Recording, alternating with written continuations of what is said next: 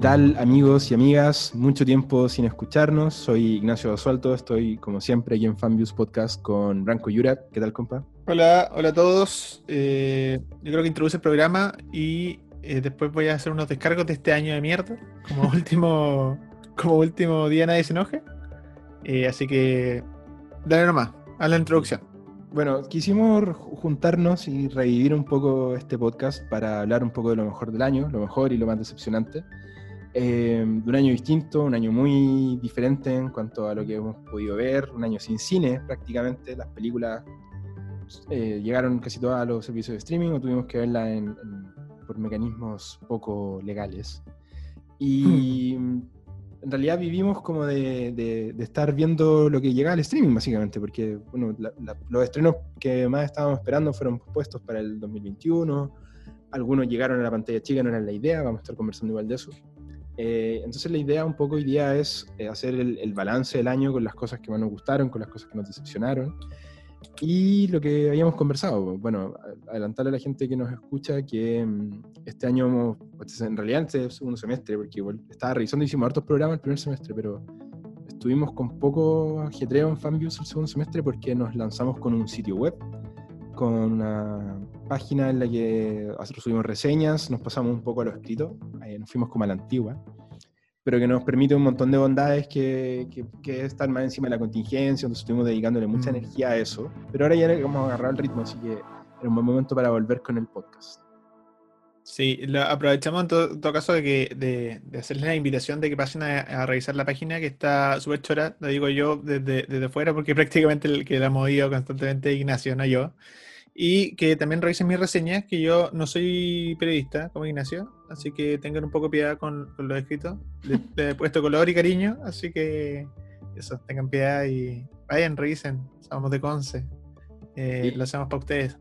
Es un sitio en el que hemos estado manteniéndolo actualizado con artículos, con contenido propio, tratar de, obviamente, igual sacamos algunas noticias y cosas que nos parecen interesantes, pero la página vive y respira de su reseña y de sus artículos originales. Tenemos también algunos colaboradores, colaboradoras que nos han estado ayudando con algunos contenidos, así que ha sido muy, muy, muy conozco, eh, hacer este, este sitio. Pero vámonos, yo creo, con lo que nos convoca, que es claramente por lo que, lo que nos están, quienes nos estén escuchando están acá, que es para saber qué es lo que eh, pensamos de este año un año raro, raro desde lo Un año para el olvido, digamos, digamos las cosas como son. Ah, el año, más allá del audiovisual y del cine, este año fue un año de mierda. Un año que todos queremos olvidar y un, año que, por otro lado, nos deja una buena esperanza para el próximo, porque nada puede ser peor que este año.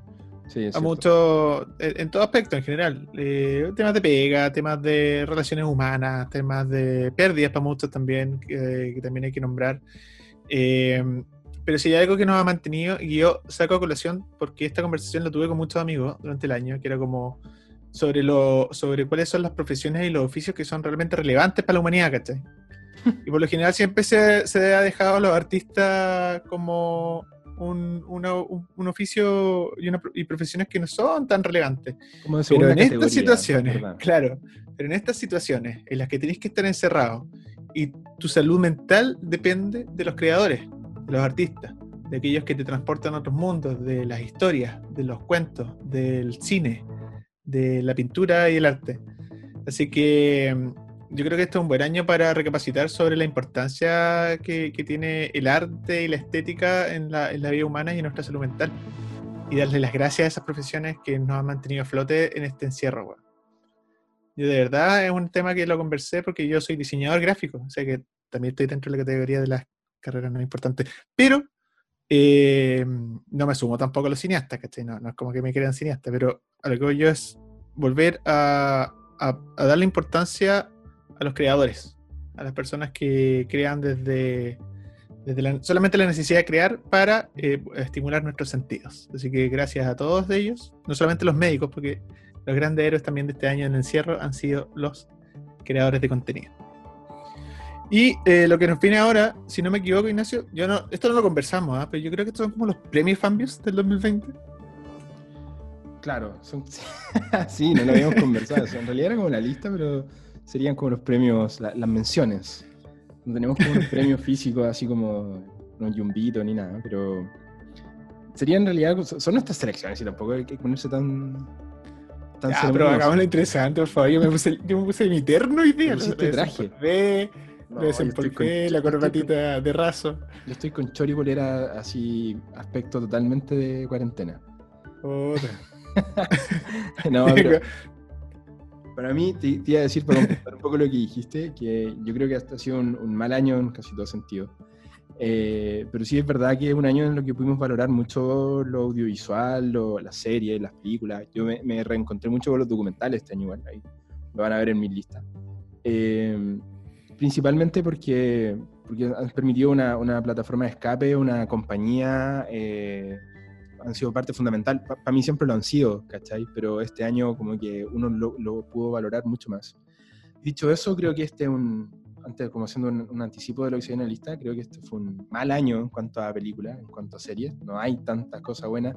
Creo que la, la vara del 2019 era bien alta, porque hay muchas buenas películas el año pasado. Y, y este año me, me costó un poco hacer la lista, la verdad. Eh, bueno, a propósito de nuestro sitio Fanviews, con Branco nos vamos como de repente intercalando a quién le toca ver qué cosa para comentarla. Y yo fui este año el que le tocó el water.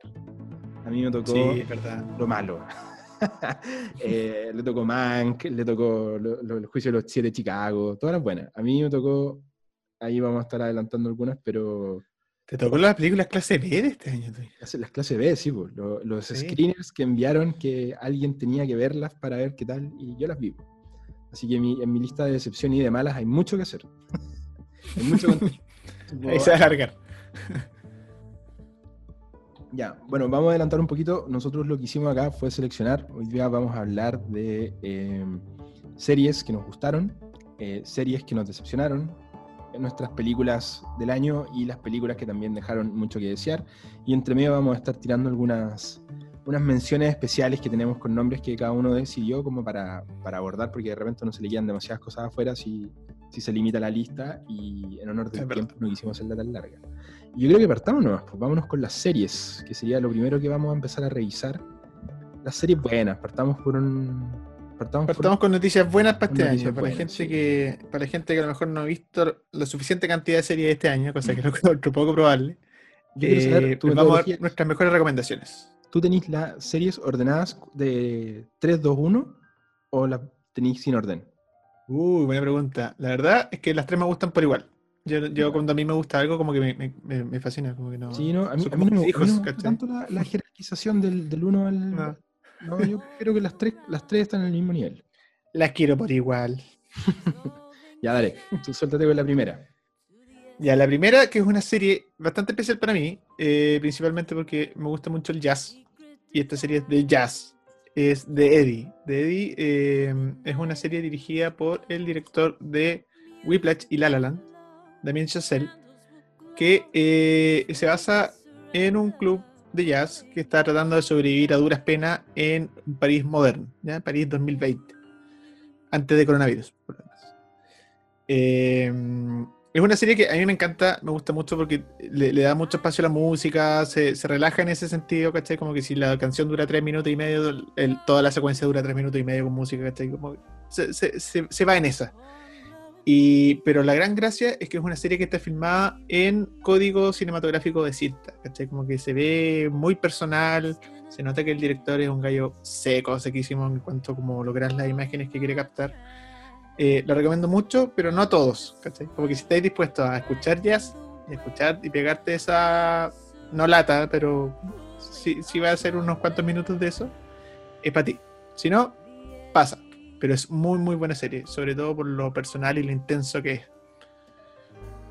¿De Eddie, ¿dónde podemos verla?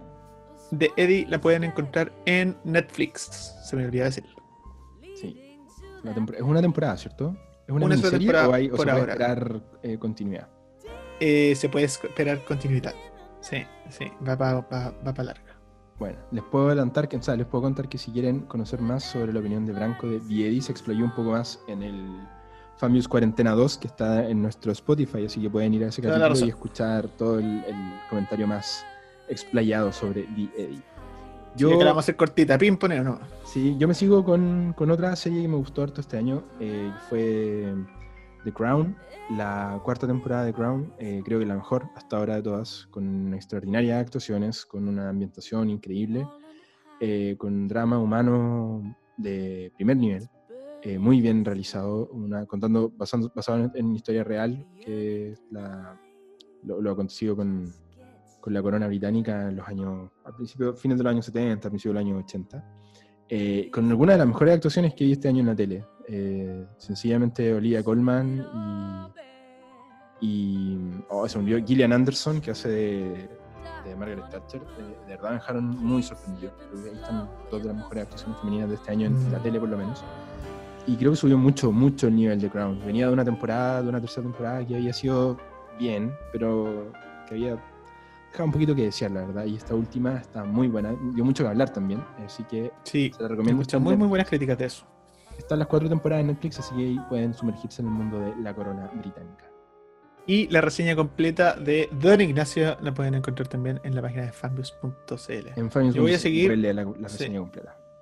Yo voy a seguir con otra serie que también está en su, en su nueva temporada, que en el fondo va a seguir la tónica, que es Better Call Saul, eh, el spin-off de Saul Goodman de Breaking Bad que la quinta temporada ya reventó. Yo te digo que si hay una serie mejor que Breaking Bad, cosa que era muy poco probable, es esta.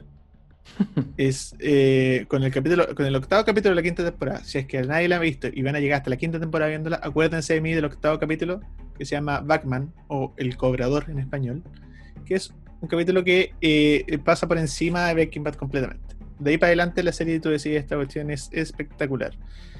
Eh, se las super recomiendo. Si es que Breaking Bad y todavía no ven esta, no sé qué les pasa en su vida. Y si es que no han visto Breaking Bad y no han visto esta tampoco, bueno, realmente ya no sé qué decirles. vayan. Yo soy una de esas personas que están mencionando. Yo vi Breaking Bad y alcancé a ver un par de capítulos de la primera temporada de Better Call Saul cuando salió y la dejé como ya, creo que vi, vi uno en realidad, vi el primero y dije como, ah, está buena, la voy a seguir viendo, nunca la seguí viendo, después ya todo el mundo estaba hablando de esa y se me ha pasado el tiempo, la verdad, pero estoy tranquilo, estoy tranquilo, la, ya la ya me pondré al día. Esa Así que Better Call Saul está en Netflix también, ¿cierto? Está en Netflix, sí, las cinco temporadas. Y esperamos la sexta para el próximo año. Perfecto. Yo me voy a cambiar de lado completamente. Eh, y me voy a ir al documental. Eh, esta es una serie documental sobre básquetbol que es algo que un par de años atrás nunca habría pensado que me habría captado tanto la atención porque me gustaba el básquet y lo seguía, pero tampoco era así una cosa que me volviera loco. Pero The Last Dance, el documental sobre Michael Jordan y la historia de los Chicago Bulls en los 90 eh, creo que es el tipo de documental que lo, hemos conversado otras veces, el tipo de documental que no te tiene que gustar el básquetbol para que te guste la historia. Porque mm. está tan bien contado, es tan entretenido, es tan dinámico y es tan cinemático eh, que voláis por el documental, ¿cachai? Como que no, necesitáis saber, obviamente que si sabes cosas es más enriquecedor, ¿cachai? Si, si conocís la época, si conocís toda la, historia en general de los Bulls, hay cosas que te cuadran más, pero la forma en la que está contado, con los flashbacks, retrocede, te permite entender todo. O sea, si alguien no conoce, por ejemplo, a Michael Jordan, no conoce a los Chicago Bulls, The Last Dance es sumamente educativo. Entonces eso a mí me, me llamó mucho la atención eh, y siento que, es un documental que, bueno, dio mucho que hablar. Los capítulos iban saliendo semanalmente y todo el mundo estaba comentando. Y es raro, porque el básquet en Chile en general no es un deporte tan, tan masivo. Eh, yo que sigo la NBA me doy cuenta que nadie comenta los partidos de la NBA en Chile. Tengo una amiga eso.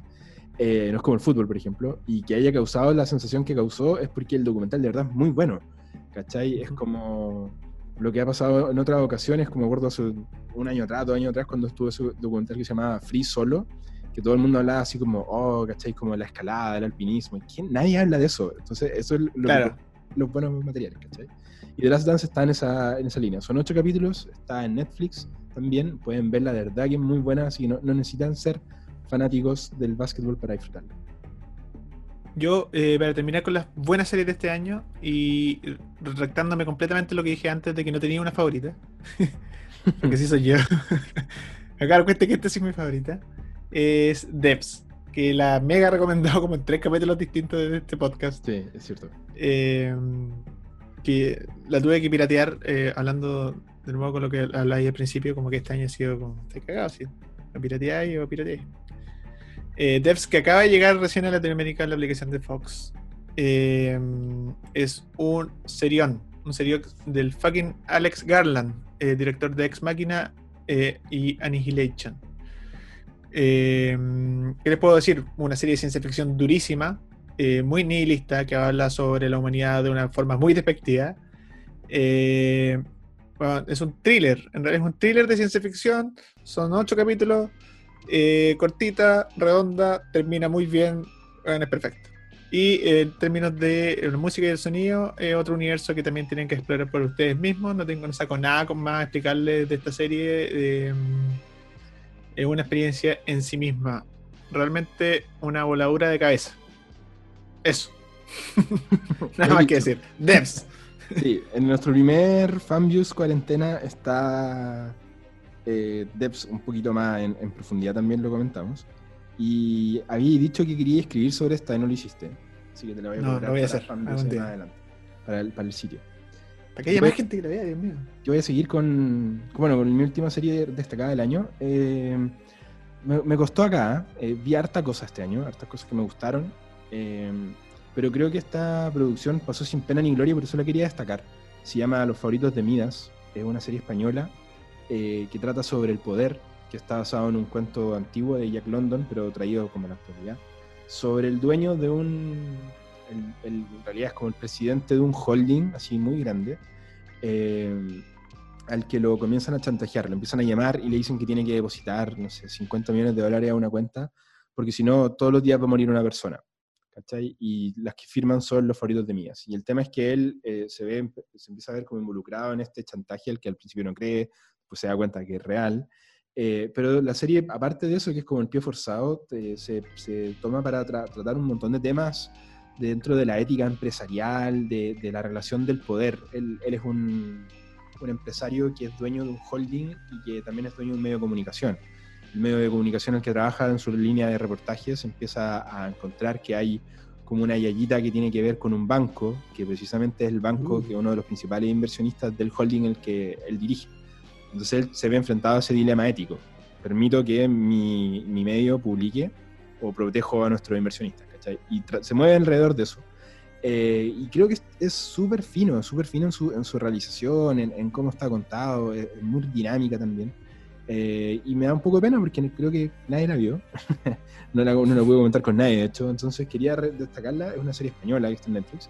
Son ocho capítulos, así que la pueden ver rapidito. No tiene continuaciones, es lo que es, no tiene segunda temporada, así que los favoritos de Mías, de verdad que lo van a pasar bien. Es una muy buena serie, muy bien contada. Y la estoy guardando en mi lista de series.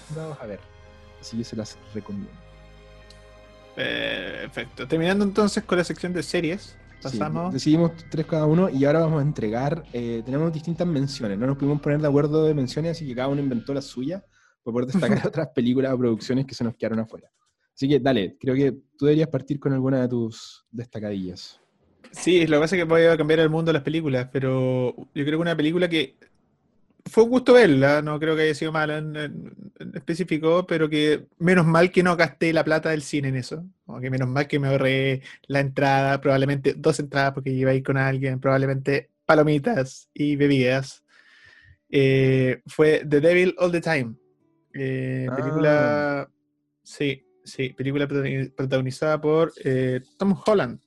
En su mejor actuación hasta ahora, según yo, porque chiquitito el cabro, pues tampoco es como que tenga la media carrera. Eh, es, una, es, una, buena película, demasiado larga, demasiado tediosa, demasiado sin eh. Así, eh. Así que imagínate haber pagado, no sé, es igual, es caro ir al cine en Chile. Sí, pero Al menos que me traiga una serranita en la mochila. El, problema es que la, comentamos, de hecho, está, tiene reseña, tú hiciste una reseña completa en, Así es. fanviews.cl, pueden encontrarla. Pero el problema con The Devil All the Time es que trata de hacer tantas cosas que finalmente no se trata de nada. Y eso yo creo que es como el peor pecado de una película como esa. Son como tres películas en una. Y, y termina siendo aburrida. ¿Y sabéis qué? Estaba mal marketeada. Yo eso te iba a comentar. Si, por ejemplo, esa película yo le, vi el tráiler y yo pensaba que era como de terror. Pensé que tenía como algún toque así más paranormal, ¿cachai? Como algo más oscuro. Y la película terminó siendo, si bien es oscura y tiene temática bien fuerte, eh, harto más light de Sí, es que ¿sabes qué? ¿Sabes lo que me pasa? ¿Y, por qué lo dejo con esta nominación específica, como de haber pagado en el cine? Yo creo que prefiero ir a una, película que yo encuentre mala, salga puteando, salga con una, así como con una decisión de lo que vi, ¿cachai? Como yo decido que esta weá es mala, ¿cachai? Como, como una crítica así fuerte, ¿cachai? De un extremo. Pero salir del cine y decir, ¿eh? No sé, weón. Que pagar para que la experiencia sea, ¿eh? ¿Cachai? Como que no te muevas para ningún lado. Y la, única mención que repetimos, que es precisamente la, esta que está hablando, la como película que menos mal que no se estrenó en el cine, es también una similar que tengo yo, que se llama El Diablo detrás de la puerta. Comparten el, el título es reparecido, de hecho. Que es una película española, mala, eh, fome, y que tiene el mayor problema que eh, no asusta, weón. Y se queda como en puro. Como, ah, es de terror. y no es de terror, es de terror. Pero como decía mi abuelo, se queda en puro salto y pego. Es la mejor forma de describirla. Yo sé que es poco fino, pero de verdad que es en eso. Eh, la película te, lleva por un corredor y, es oscura, ¿cachai? Y como que estás esperando que pase algo, pero nunca pasa nada. Eh, tiene unos sustos chantas que he visto 1500 veces y como que se un cliché de terror. Y como se engrupe tratando de hacer tomas complicadas, pero sin ningún fin. Y, al final, como que no, Y la historia la he visto 1500 veces. Así es como una familia que llega a una casa y en la casa había muerto alguien. Todo, todo, todo muy desechable. Mm. Quiero, bueno, aprovechar de agradecer a los amigos de BF Distribution que me invitaron a ver su Pero ¿cómo agradecí así? Pero bueno, es que pero te, invitan para que uno la comente, pues si la encontré mala, que, es mala no. Pero no, eso fue mi película que menos mal que no perdí el tiempo, porque yo creo que si hay algo decepcionante que ver en el cine es una película de terror que no asusta. Porque si vais al cine y con la luz apagada y estáis así full, es para que para asustarse. Si vais para eso, pues. Y esta no daba nada de miedo, entonces habría sido terrible verlo en el cine, habría sido una aún peor experiencia. Uh. El diablo. nuestro premio de eh, mejor película que menos mal que no se estrenó en el cine eh, está empatada en este caso. Son nuestros primeros premios que entregamos, Ignacio, y tenemos un empate. Eso es lo peor. Vamos entonces ahora a la sección de series malas. Series malas, sí. Yo mm, aquí. Series que eh, no se acerquen. Aquí yo tenía para voy a revelar que tenía para, para elegir unas 20. Tuve que cortar a 3. Eh, y en realidad vamos a, reescribir eso que acabamos de decir, porque lo que nos pusimos de acuerdo no son series malas, son decepciones. No nos gusta tanto hablar de lo malo, porque lo malo es súper fácil de mencionar al final. Como que uno dice, no, aquí es malo y hay un montón de películas al año que no tienen presupuesto, que, que, que es obvio que van a ser malas. Aquí como que lo que suelen, tenemos tendencia a evaluar es como lo que tenía potencial, lo que podría haber sido bueno y terminó siendo una decepción, un desastre. Y, creo que de mm. eso este año abunda mucho. Yo vi muchas cosas a las que le tenía fe y que me perdió, por ejemplo, el capítulo 2. Y yo no soy una persona que a esta altura de la vida, con tanto contenido que hay, me voy a bancar en que me dice, no, es que tenéis que verla porque en el capítulo 6 se pone buena. O sea, no voy a ver 5 horas para que se ponga buena, ¿cachai? O sea, no. Y, y muchas de estas series pasa un poco eso. Así que, dale. Creo que tú no tenías tantas, así que dale, parto tú. Yo no tengo tantas porque principalmente cuando parto una serie y el primer capítulo no me engancha, yo la dejo. Entonces no podría opinar así como que, eh, sí, el primer capítulo es malo, ¿cachai? Sería como demasiado poco responsable de mi parte. Pero una que sí le di un poquito más de oportunidad fue una serie que se llama Warrior Nun o La Monja Guerrera. Mira, por el puro título yo debería haberme mantenido alejado de eso. Ya no entiendo por qué. no tenía fe, pero le di una oportunidad porque estaba basada en una novela gráfica que igual es como bonita, ¿cachai? Pensé que iba a ser como acción ya sin pensar mucho, ¿cachai? Como un rápido y furioso, pero como de serie. ¿cachai? Y no, pues no lo logra, pues no logra como. Eh, es muy teen. Termina siendo una, serie muy teen. Probablemente haya sido eso su público y haya sido el público equivocado nomás pero mm, no logra captar la idea como esto, como acción y religiosidad, ¿cachai? Como esta mezcla que trata de lograr, pues se llama la monja guerrera, tiene religión la monja y guerrera, ya se entiende.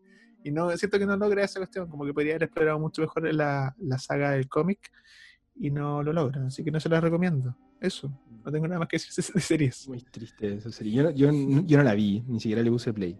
han llegado tantas cosas que así como yo vi La Monja Guerrera y dije, chuta, la verdad, no, no es para mí. Con ese nombre. Aparte que se veía tiene el tráiler, yo no sé qué esperaba, la verdad. ¿O no, viste el tráiler? Fallé, puede ser. Voy a decir que sí. Bueno, yo quiero, hablando de cosas que eran así como estaba calcado que iba a salir mal, yo la serie que vi, y no voy a transparentar que no la vi entera, pero porque no necesité hacerlo, y creo que nadie la vio porque la cancelaron, así que fue todo un desastre, es eh, Utopía, pero la versión de Estados Unidos, que alguien decidió que era buena idea tomar esta serie, que es como una serie de culto independiente británica del año 2011, si no me equivoco, 2012. Eh, muy, muy estilosa, con una paleta de colores muy, muy interesante, con una música eh, mm. muy, muy diferente a lo que uno está acostumbrado a ver, y a gringarla totalmente. Eh, la, hicieron este año por Amazon Studios y, la versión, la verdad es que, eh, mira, yo lo habíamos conversado en algún momento cuando hablamos de, remakes o de secuelas. A mí en general no me gustan los remakes de algo que ya es bueno. O sea, si, si es bueno, ¿para qué lo voy a hacer de nuevo? Yo no podría entender que alguien quiera hacer, no sé, El Padrino. No entiendo. Porque ¿para qué si ya la película es buena? ¿Cachai? ¿Para qué, ¿para qué vamos a hacer de nuevo? Si, si, ya perfecto como está. Entiendo un remake de una película mala quizás, que era, tenía un buen concepto y hacerla nueva, pero tratar de que quede bien. Pero en el caso de Utopía no, logro entender por qué existe, ¿cachai? Y la empecé a ver y era todo peor. Todas las decisiones, los cambios, está todo mal hecho, no tiene estilo, es totalmente gringa, tiene el típico corte de tele norteamericano que, que no aporta nada. Y todo lo que tenía que ver con la historia, la verdad es que lo, lo hicieron más aburrido. Es lo mismo, pero más aburrido. Entonces, no, no logro. ¿No te diste la respuesta solo? Sí, pues no, no logré. Porque los gringos. En algún momento, ¿para qué? ¿Cachai? ¿Para qué existe? Porque los gringos. porque los gringos. Y al parecer la audiencia tuvo lo mismo, porque terminó la, o sea, terminó la temporada, eh, pasaron dos semanas y Amazon anunció que la segunda temporada que ya está escrita eh, no va, porque fue un desastre. Así que Utopía me hiciste perder dos perfectas horas de mi vida viendo tus dos primeros capítulos que fueron mal. Y si los gringos se atrevieron a hacer una adaptación de Death Note. Sí, pues, no, no, no. Se han atrevido todo. No nos metamos en eso porque aún sufro con esa adaptación. ¿Tú tenías otra serie o vamos con la siguiente mía?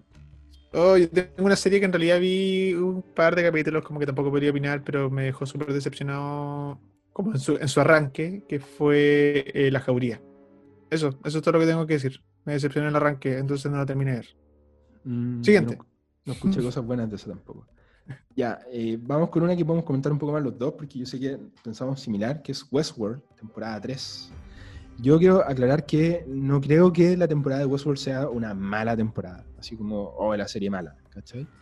El tema es que las dos primeras temporadas son extraordinarias para mi gusto. De hecho, es como de lo mejor que hay en el cine. Y recuerdo que hay un capítulo, si quieren saber nuestra opinión de, de las dos primeras temporadas de Westworld, hicimos un capítulo completo, más de una hora hablando de la serie, en el que dábamos un poco como nos sentíamos afortunados de poder vivir en una época en la que sale una serie como Westworld es que por Dios, eh, qué buenas esas dos temporadas, son muy buenas. Sí, pues. entonces uno en la tercera estaba esperando, yo ni siquiera le pedía más, yo le pedía que me diera lo mismo, ¿cachai? Y creo que cometen el error, eh, Jonathan Nolan, que es el showrunner de esta serie, comete el error de, confundir eh, las fortalezas que tenía la primera las primeras temporadas que tenían que ver con, una lógica mucho más existencialista, con un ritmo más pausado, todo, y, y por querer meterle como acción yo no sé si era una decisión de él o si una decisión de, HBO que necesitaban tener como la serie que fuera dejar un poco a llenar el vacío que dejó Game of Thrones, que era como la serie de acción del momento.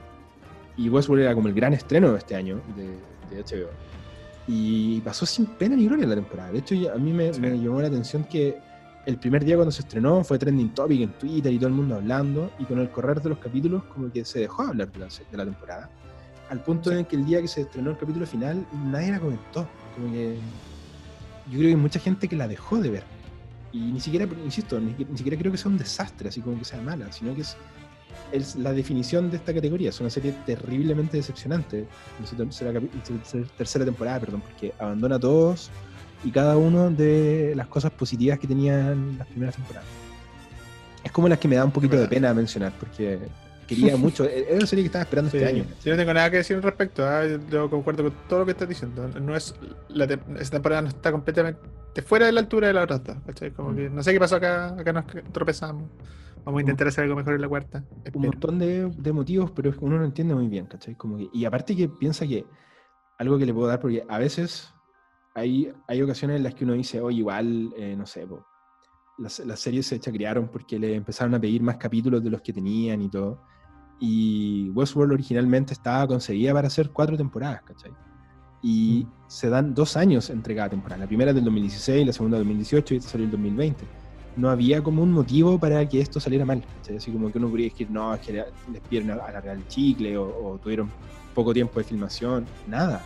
Esto, si esto salió mal, salió mal netamente porque se tomaron malas decisiones. Entonces, es triste y ya no quiero hablar más de ella. Yo tengo una sección, o sea, un premio nuevo que entregar, pero no sé si todavía tenéis que terminar con la serie. Pequeña mención, tengo una más que es decepcionante. La verdad es que estuve muy entusiasmado en algún momento porque vi que, que venía una serie que se llamaba Bárbaros de Netflix, eh, que era con los creadores de Vikingos, que es una serie que a mí me gusta mucho sus primeras temporadas. Después encuentro que empezó a guatear, pero las primeras temporadas me parecían muy entretenidas. Eh, y eh, bueno, las primeras temporadas de Vikingos no tenían gran presupuesto y en Bárbaros acá metieron muchas lucas. Entonces yo dije, igual interesante ver como la guerra entre los germanos con los romanos, ¿cachai? Como que se ve bueno esto. dije, aquí puede salir algo bueno. Showrunners que vienen de haber hecho una serie con bajo presupuesto y que lograron hacerla bien, entonces ahora tienen más plata. Y todo lo contrario. Fue, la verdad es que no, tampoco, igual, tampoco podría decir que fue una mala serie, pero al cabo de cuatro capítulos, que yo creo que es una cantidad bastante decente de chances de darle una serie, eh, cuatro de seis, no sentí la necesidad de nunca ponerle play al quinto.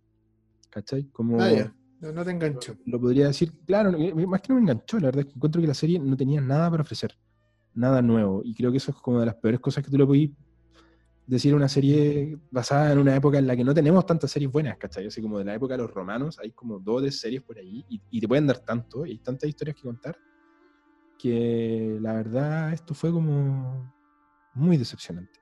Y hay harta gente. A la, lo que me tincaba, sí, me tincaba. igual me tincó, pero hay harta gente a la que le, a la que le tincó, la vio así como, ah, está buena, chao. Pero yo sentí que daba más y no lo entregó. Y, y ahí lo decepcionante. Exacto. Ya, ya tú tenías un Terminamos con la serie. Chao con la serie. Sí, yo tengo uno que no, te lo había nombrado, que eh, lo había pensado, pero no te lo había nombrado, que es contenido audiovisual, el mejor contenido audiovisual que yo pensé que era malo y defendí como malo, me tuvo que morder la lengua cuando lo vi. El largo el premio. Pero se entiende, ¿no? Como que, como que todos me decían, oye, ve esta weá, y yo decía, ah, es demasiado popular, no debe ser tan buena. A veces me pasa eso. El premio me tapó la boca. Eso, el, tapón, digamos. Premio tapón.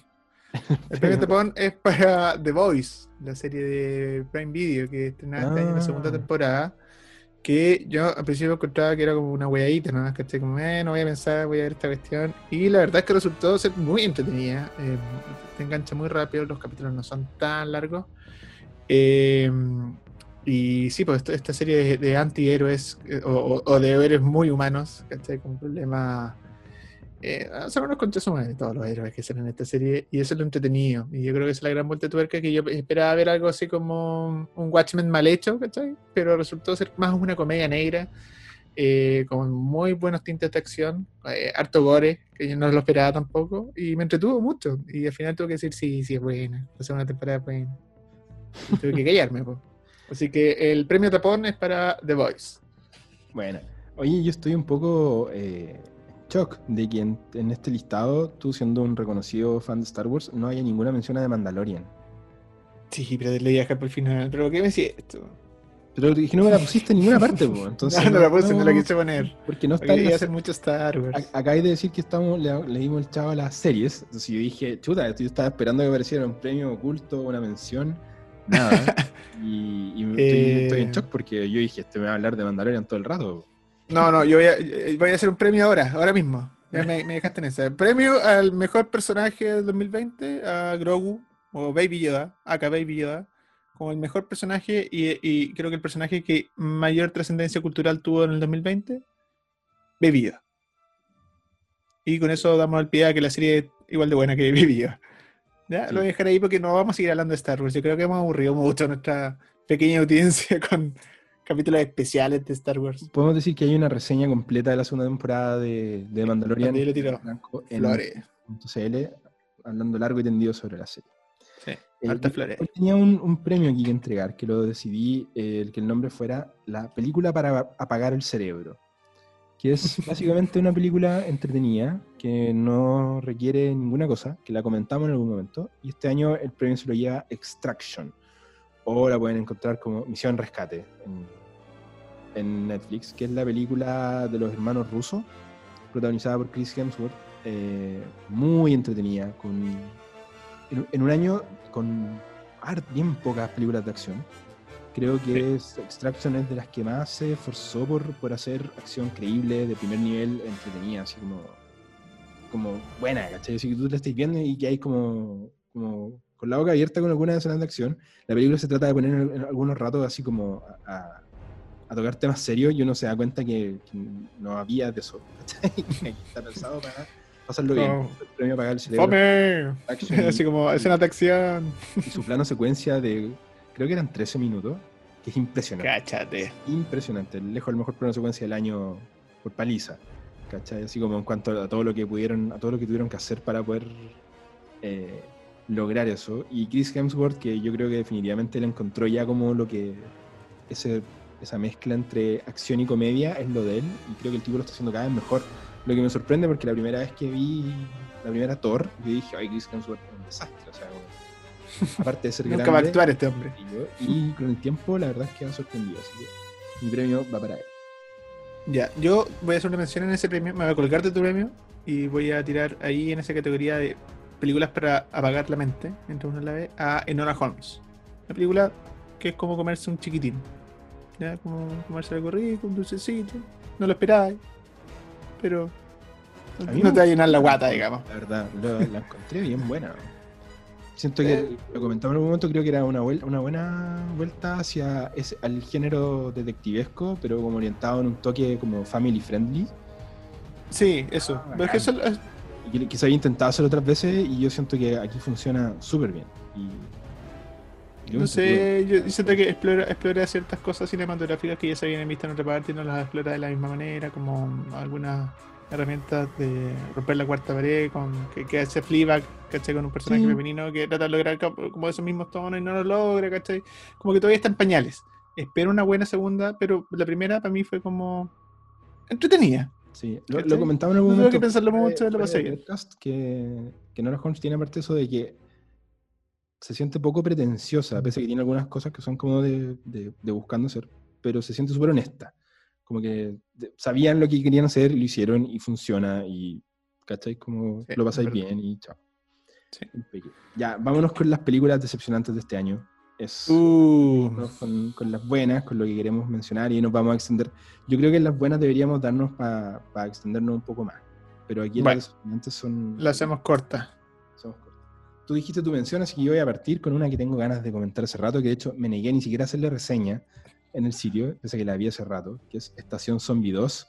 Branco sabe que yo estoy con hace mucho rato con, con esta Con tragedia. en un plato para poder verla, porque yo creo que Estación Zombie 1 es una de las mejores películas de zombies de la historia. O sea, es muy buena. Está muy Ese nivel. Eh, sí, porque la verdad es que en general, digamos que las películas de zombies suelen ser malas, entretenidas pero malitas. Estación Zombie 1 da eh, una vuelta de tuerca, como decís tú, el género. Te, te lleva por, por, sensaciones que las películas de zombies pocas veces habían abordado y de buena forma, ¿cachai?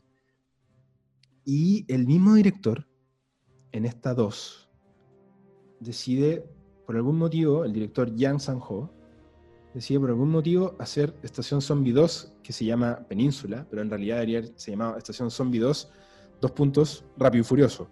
¿Cachai? Breto, algo así, porque es una película de acción de principio a fin, con malos efectos especiales, con malas secuencias de acción.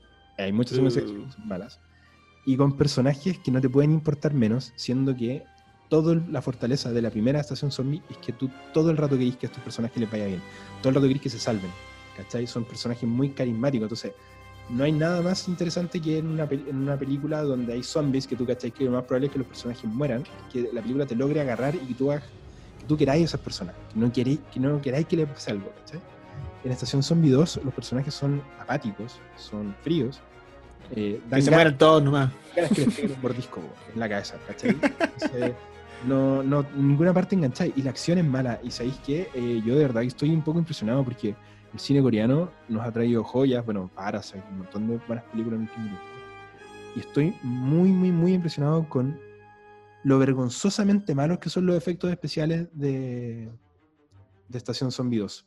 De hecho, me atrevería a decir que eh, se ven tan mal como se ven ahora, por ejemplo, los efectos especiales que lo comentamos en su momento, los efectos especiales, por ejemplo, de la amenaza fantasma, ¿cachai? Que uno le puede conceder a don George Lucas que eso lo hizo hace 20 años, entonces visto hoy en día, claro, se venga, porque él confió demasiado en, los efectos especiales en ese tiempo, pero son de 20 años, entonces uno le puede dar esa salvada. Pero esta película salió en 2020. ¿Cachai? ¿Cómo tenía efectos especiales tan kuma este año con el presupuesto que tenía esta película? Entonces, de verdad que yo no entiendo qué pasó y me dolió mucho y me alegro de haberme sacado, así que dale con el siguiente tú porque no quiero hablar más de Estación Zombie 2 y no voy a escribir de ella tampoco porque no lo yo, yo voy a hablar de una película que pretendo escribir, todavía no me hago el ánimo, eh, que para mí fue la peor del año, que es eh, Wonder Woman 1984. Eh, y que acaba de salir, de hecho, salió cuánto, hace cinco días. Sí. Y mm, no sé, Patty Jenkins, a mí me caía bien después de la primera. Ha hecho buenas películas. No, era su primera eh, aparición en el cine con Wonder Woman, la, primera iteración. Eh, ahora le habían dado recién el permiso y el vamos a una película de Star Wars dirigida por Patty Jenkins. Y dije, bacán, porque esta calle hace buenas películas y me encuentro con Wonder Woman 1984, la secuela de la primera Wonder Woman que ocurre prácticamente 60, 70 años después de la primera, eh, donde nada tiene sentido. Eh, la idea era que tratar de, emular este mundo ochentero, ¿cierto? Como lograr como la estética, la música, o eso es lo que tú esperas cuando te dicen que esto es Wonder Woman 1984, ¿cachai? Como que refuerzan la idea de que esto es en los 80 y no, no se logra nada. O sea, este, este, es perfectamente una película ambientada en el año 2020 con unos muy malos trajes nomás. No, no, se logra la estética, no se logra la música, no se logra la idea de, de nada. Y cuando digo de nada es de nada, porque no se logra tampoco entender las motivaciones eh, de ninguno de sus personajes. Hay escenas demasiado largas, extensas, que no explican absolutamente nada. Oye, yo, no, la, he visto, pero tengo dos preguntas para entender. Y bueno, me imagino que mucha de la gente que, está escuchando tampoco la ha visto porque salió hace poco. Y de hecho, de momento hay que decir que hay que verla a la mala, porque nosotros aquí en Chile no tenemos HBO Max, que es donde está la película. Así que, es, una de las, de, las situaciones en las que con Branco hemos decidido que, se pueden comentar las películas, porque en general tenemos tendencia, como habrán sabido en el podcast, queremos apoyar que uno, vea los contenidos pagos, en el sentido de apoyar también a los creadores, pero en este caso no hay como verla, entonces chao. Pero lo que te quería preguntar es, tengo la duda, he leído que el problema de esta película, más que la dirección, es como el guion, que el guion es terrible. el, guion, es terrible. Y lo otro que quería es terrible, principalmente... No, dale.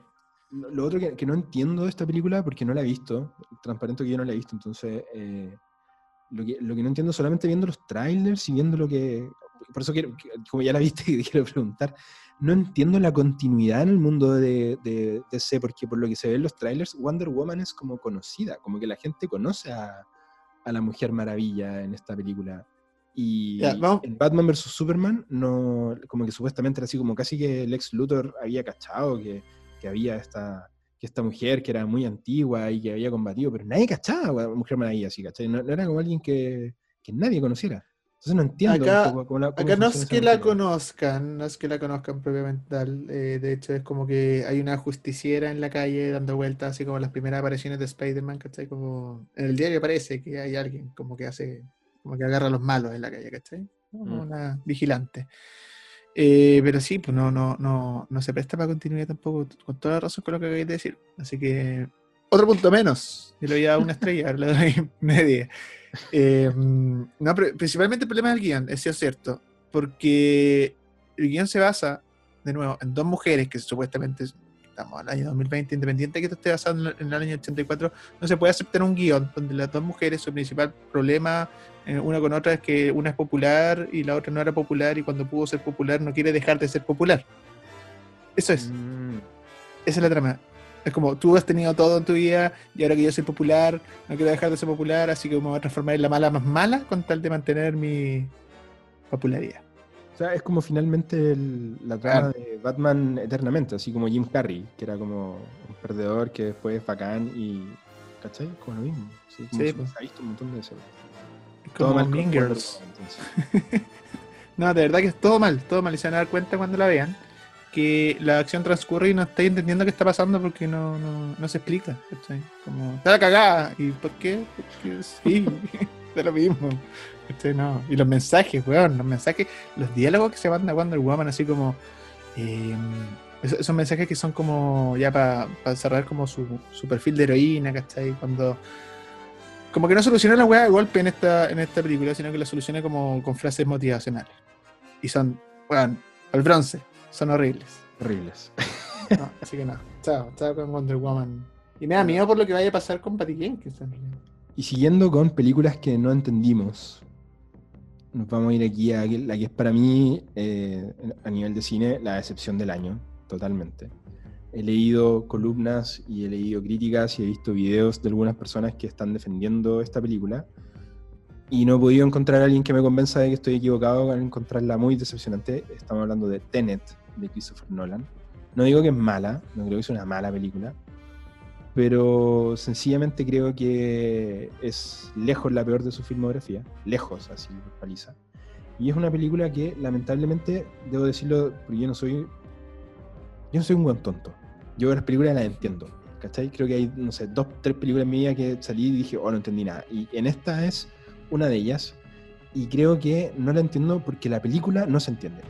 Eh, desde la forma en que está construida la narrativa, en que en, todas las películas de, Christopher Nolan siempre siempre ha, habido este problema como de, del sobreexceso de diálogos expositivos. Lo comentamos cuando hicimos ese capítulo de las películas de Batman, de que hay muchos personajes explicándote cómo funcionan y las reglas y todo.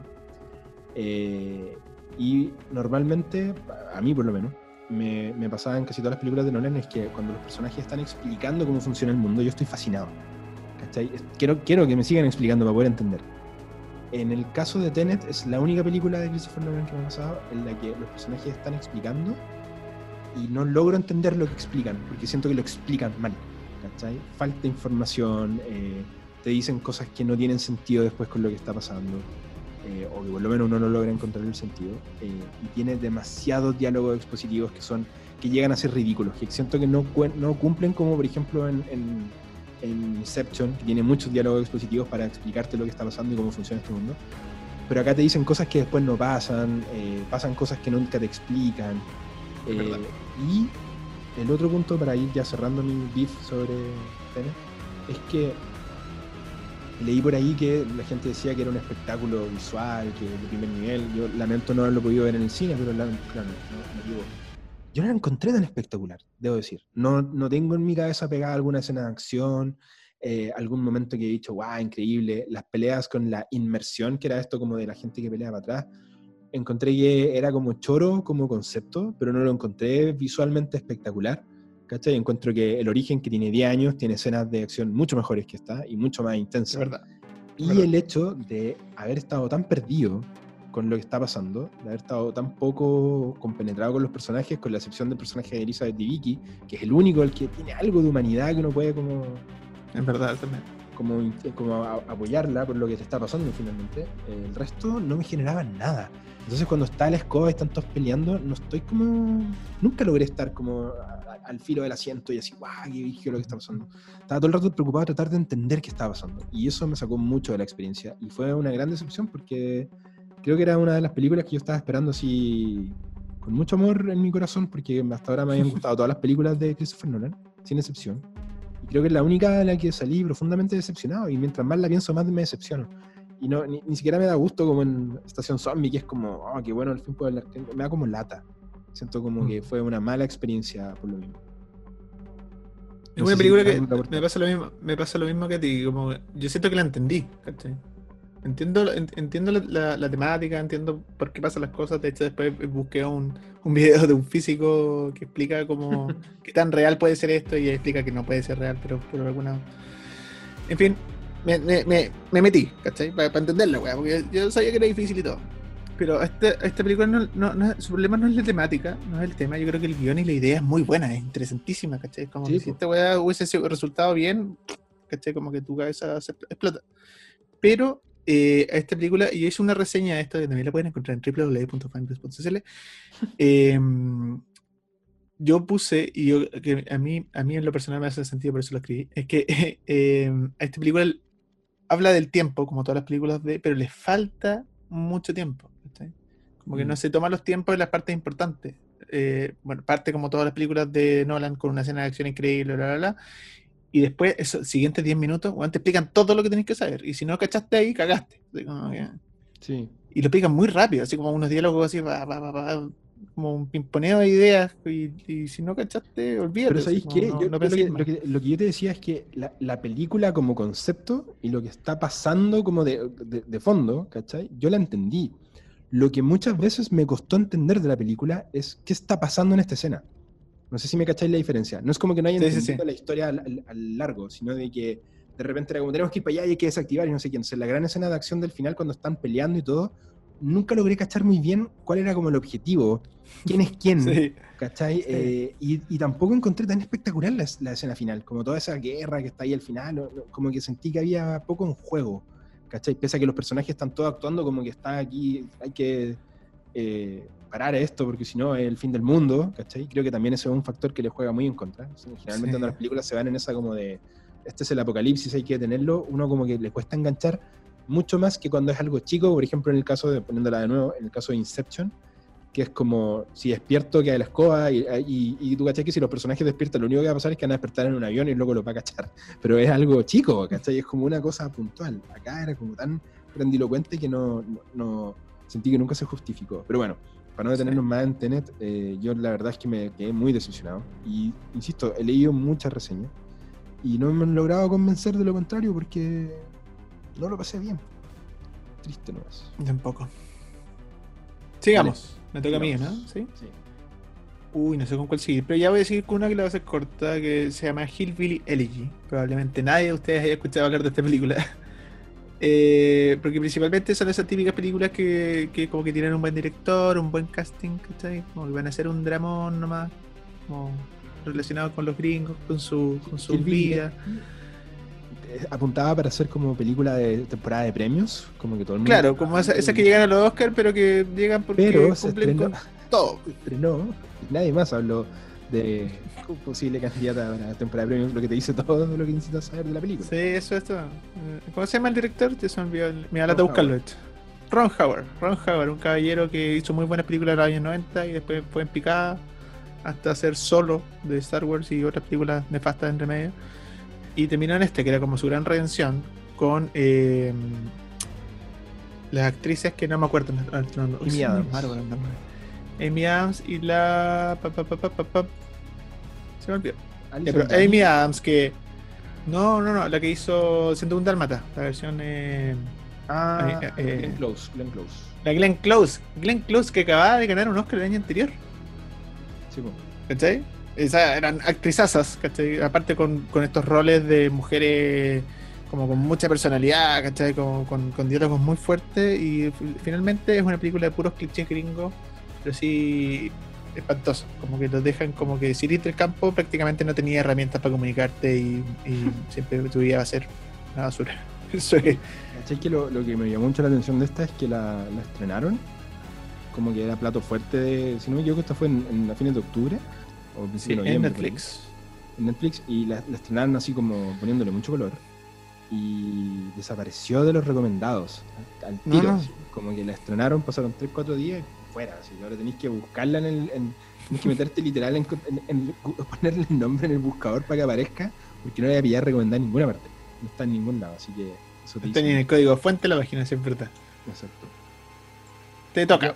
Voy a ir con la última decepcionante que tengo es una película que vi la otra vez que se llama Nuevo Orden, una película mexicana eh, del director eh, Michel Franco, que actúa Diego Boneta, que tomó mucha mucha relevancia en los últimos años porque fue el, que hizo de Luis Miguel en esta serie de Netflix.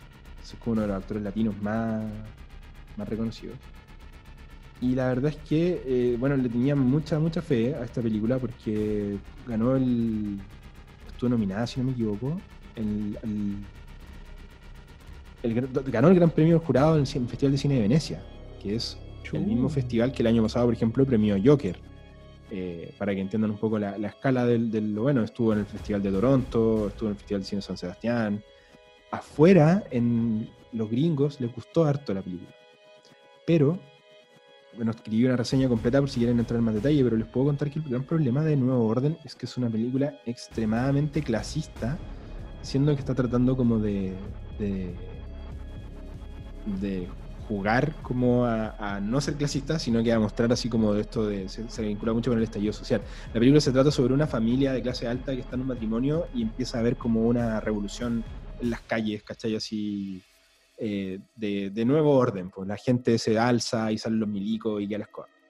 Eh, el problema es que todos los personajes con plata en esta película son todos blancos, son todos como eh, piensa, que son así como unos idiotas, pero son todos como se les muestra muy inocentes, ¿cachai? Y toda la gente que es como la que está dando la escoba son personas morenas, bajitas, desalmados, que hacen las peores atrocidades, ¿cachai? Eh, y después de un primer acto, de la primera media hora la película es bien interesante porque te, cuenta un poco lo que está pasando en esta familia y empezáis a ver que está quedando la escoba, pero ellos no se dan cuenta. Y una vez que ya queda bien el, el, el estallido probablemente tal y empieza a quedar la escoba, la película es como lo dijo muy bien un crítico, no recuerdo su nombre, pero para no decir que sea mío, tiene, es una película que solo vive del shock value, ¿cachai? O sea, como de la capacidad de asombrarte con algo brígido que te va a mostrar. Y eso incluye mm. escenas de violencia sexual, incluye eh, escenas de matanza, eh, muy cruda, eh, personajes que lo pasan pésimo, y llega un punto de la película en la que tú decís como, cuál es el punto que me estoy mostrando en esta hueá, Eso me acaba de mostrar una hueá sumamente perturbante desde lo visual, pero no, no tiene un, trasfondo que le, que le, acompañe mucho la historia. Y, y seguía siendo una película un poco sin sentido. Me, me, cuesta entender un poco por qué gustó tanto afuera. Creo que quizás donde, donde no les. Quizás los gringos o la gente en otros países en Europa no les, no les pega tanto esta como idiosincrasia latina en la que tú te das cuenta automáticamente en la película es muy clasista al mostrarte que toda la gente como de plata es como inocente y la gente del pueblo es desalmada. Eh, quizás la gente de estos festivales nos ve así, puede ser. Pero, ¿Está dirigida como por Cecilia Morel o algo así? No sé cómo me lo estoy contando. La, encontré un poco ofensiva, y la verdad es que en los países latinos ha tenido críticas muy similares, no, no una cosa que sea solo mía. Eh, triste. De hecho, por ejemplo, la calificación del público es 2.8 de 5 en Metacritic. Eh, mal, ¿cachai? Y estamos hablando de una película que ganó el, gran, el premio al gran jurado del Festival de Venecia. Entonces, eso es como, qué weá, ¿cachai? Raro esto. Eh, no sé, no, no, no, no logré entenderla, no logré entender por qué el amor si era una película muy mediocre eh, y con muchos problemas de lo que está tratando de contar. Así que, bueno, no merece más tiempo. Hay una reseña en la que me explayo sobre eso en fannews.cl, así que la pueden leer ahí vi mi última película decepcionante eh, para, para, ya pasar al, plato fuerte, que son las entretenidas, las buenas, las que les recomendamos realmente. Pero la que sí tengo que hablar, porque realmente fue muy mala, fue decepcionante porque era una de mis películas favoritas de cuando, cuando era niño, es el live action de Mulan. Eh, es mala eh, su concepción. Yo creo que es, mala como cuando lo escribieron, lo tenían el papel y dijeron, esta es la idea que vamos a hacer, se deberían haber dado cuenta que esta no iba a funcionar. Principalmente porque no tiene a los personajes más reconocibles de la, de la historia eh, animada, que está mucho, que es el, dragón muy simpático que le da como todo el potencial eh, infantil, gracioso, a esta historia que es una historia bélica. Entonces decimos, pensamos, si sacan estos personajes que son la parte ficticia, la parte em, de la fantasía, ¿qué nos queda? Una película bélica. Y si, hacíamos ese, acercamiento a Mulan como una película bélica, como un hecho histórico real, y potenciamos ciertas características del personaje femenino, ¿cachai? etcétera, bueno, habría sido una buena película, seguía siendo una buena idea. Pero no. Sacaron lo entretenido y pusieron otras ideas fantasiosas que realmente no cuajan en nada, que no son entretenidas, que son un par de efectos por aquí y por allá, eh, le dan unos poderes sobrenaturales a los personajes que no era como que simplemente su capacidad de de como de, ser una mujer guerrera, de ser una mujer que tenía ganas de pelear por su país. No, no, no, no. Ella necesitaba poderes especiales. Entonces, no sé, la, magia de Disney realmente acá no se explica nada. Yo creo que desde un tiempo hasta ahora Disney ha perdido la magia, y sobre todo en sus live action.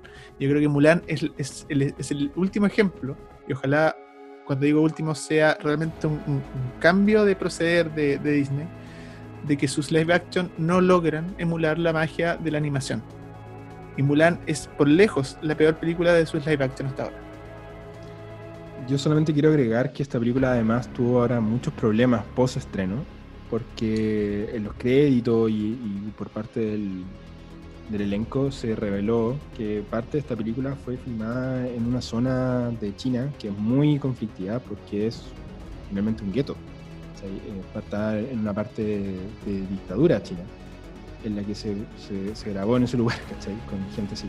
Luego lo comentamos en un momento en un podcast que tenemos pendiente todavía de subir, que es el de Apocalipsis Now. a mí me cuesta mucho comulgar con esa weá, sobre todo en esta en la época en la que, o sea, teniendo un estudio que tiene plata para hacer donde sea, ir a meterte un lugar donde hay gente que sufre, ¿cachai? Eh, de la represión constante de una dictadura, eh, no, no, puedo entenderlo. ¿Cachai? No, no, puedo entender lo que, que, haya hecho eso. Y de hecho la película, de hecho, eh, quedó muy golpeada en los económico con respecto a eso hizo que incluso Disney adelantara el, no el estreno, sino que el, liberarla de manera gratuita en su página, porque originalmente le iban, le a liberar para fin de año y después de eso cacharon que la gente dejó de comprarla, porque hay que decir que Mulan está de pago en Disney Plus, hay que pagar extra para verla. La gente dejó de hacerlo porque mucha gente la dejó de apoyar, entonces complicado. Todo mal con esta película. A mí, a mí la verdad es que no, no me molestó tanto cuando la vi, como que creo que tenía expectativas no tan altas de lo que iban a entregar y como que lo que entregaron era un poco lo que yo estaba esperando, como una weá así entrete, para pasarlo bien. Pero después... no, yo no pasé mal. con, con todo esto que salió fue como definitivamente adiós. A la casa. Y cerramos nuestros peores películas del año. Del año. Yo quería, tengo una, una mención más que entregar. Acá yo sí, igual, igual, antes de entrar a la película. te lo había dicho, pero no me pescaste, pero yo lo hice igual.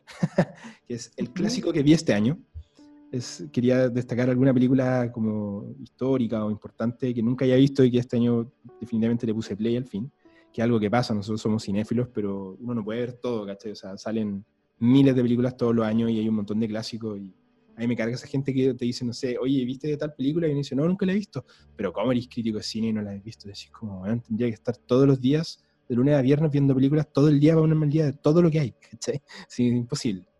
Y una de las que tenía pendientes era una película que este año estuve viendo varias películas de estudio Ghibli, que nunca había visto. Había visto las típicas, eh, y había visto, o sea, visto varias, pero no todas, porque son hartas. Y este año, Náusica del Valle del Viento, y quedé loco con esa película, que eh, coincidentemente es la primera película oficial de estudio Ghibli. Eh, es una gran mm. historia sobre un mundo post-apocalíptico, mostrado desde la óptica japonesa, con mucha belleza eh, desde lo natural, con, mucho respeto por, el medio ambiente, que es algo muy hermoso que siempre suele ser Ghibli.